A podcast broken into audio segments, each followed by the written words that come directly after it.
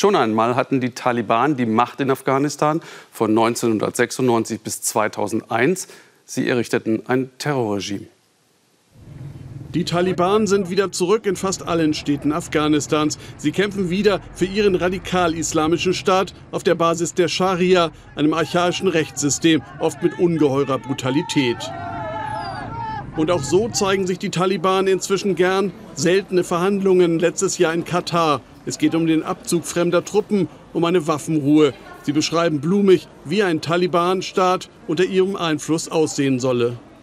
Es soll ein islamisches Regierungssystem haben, in dem alle Stämme ohne Diskriminierung leben können, in Liebe und Brüderlichkeit. Die Praxis bei den Taliban sieht anders aus. Wo die Gotteskrieger hinkommen, verbreiten sie Angst und Schrecken, unterdrücken systematisch Kultur- und Meinungsvielfalt und verbieten kategorisch Frauen jede Bildung. Jungen Mädchen wurde oft der Schulbesuch ganz verwehrt. Jahrelang herrschten sie so über das Land. Seit die Taliban 2001 vertrieben wurden, machen sie mit verheerenden Terroranschlägen Städte unsicher, sie morden und entführen. Die Taliban sind mit Bomben und Selbstmordanschlägen laut einem UN-Bericht für 40 Prozent aller zivilen Todesopfer verantwortlich. Rekrutiert und ausgebildet werden viele Gotteskrieger in pakistanischen Religionsschulen im Grenzgebiet.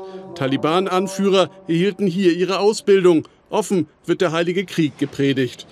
Viele Schulen werden durch den pakistanischen Geheimdienst offiziell unterstützt. Von hier führen viele Wege in den Dschihad. Finanziert wird der Kampf der Taliban durch Schutzgelder, Spenden und durch den Drogenanbau. Große Summen kommen auch aus einigen Golfstaaten. Die Taliban sehen sich schon seit Wochen wieder in einer Position der Stärke. Zuerst müssen wir über den politischen Fahrplan sprechen und eine Lösung finden. Und natürlich wird es erst danach einen umfassenden Waffenstillstand geben. Geschätzt 85.000 Taliban gehören zur Armee, die jetzt wieder nach und nach Afghanistans Städte beherrscht. Die Gotteskrieger kontrollieren Straßen und Dörfer, sie besetzen Ämter und Verwaltungen. Und Soldaten und Zivilisten lassen es häufig geschehen, weniger aus religiösem Eifer als aus Überlebenswillen. Professor Hans-Joachim Giesmann von der Berliner Berghof Stiftung kennt die Taliban sehr gut, er begleitet für die Bundesregierung die jahrelangen Gespräche in Katar. Die waren ja als Friedensverhandlungen angelegt zwischen den Taliban, der afghanischen Regierung und den Alliierten. Und auch jetzt erreiche ich Sie in Katar in Doha. Guten Abend. Guten Abend. Professor Giesmann, die Taliban haben die Friedensverhandlungen auf ihre Weise beendet, indem sie einfach militärisch Fakten geschaffen haben. Konnte man das nicht vorausahnen? Die Geschwindigkeit äh, des Niedergangs der Republik ist äh, mit Sicherheit äh, überraschend und äh, wurde auch von allen äh, Diensten, Experten, Analysten völlig falsch eingeschätzt. Aber die Geschichte beginnt eigentlich nicht mit, den, mit der Stärke der Taliban, sondern mit der Schwäche der Republik und dem fehlenden Widerstandswillen der Bevölkerung, sich für diese äh, Regierung einzusetzen und äh, das hat dann den Niedergang äh, enorm beschleunigt.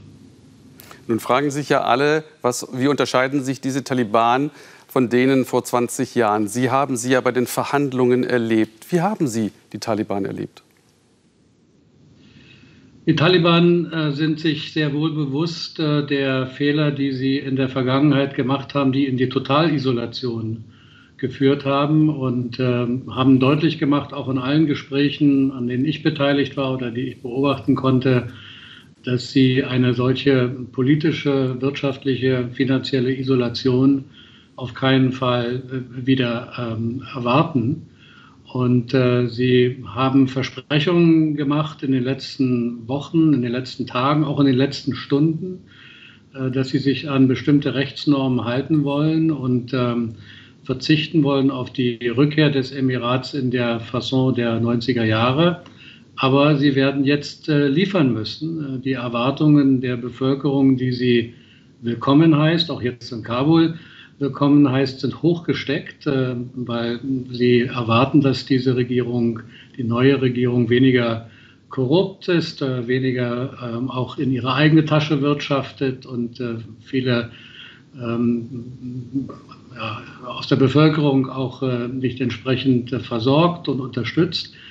Ähm, aber wenn die Taliban nicht liefern, wird äh, diese Zustimmung und dieses äh, Willkommen möglicherweise sehr schnell verschwinden.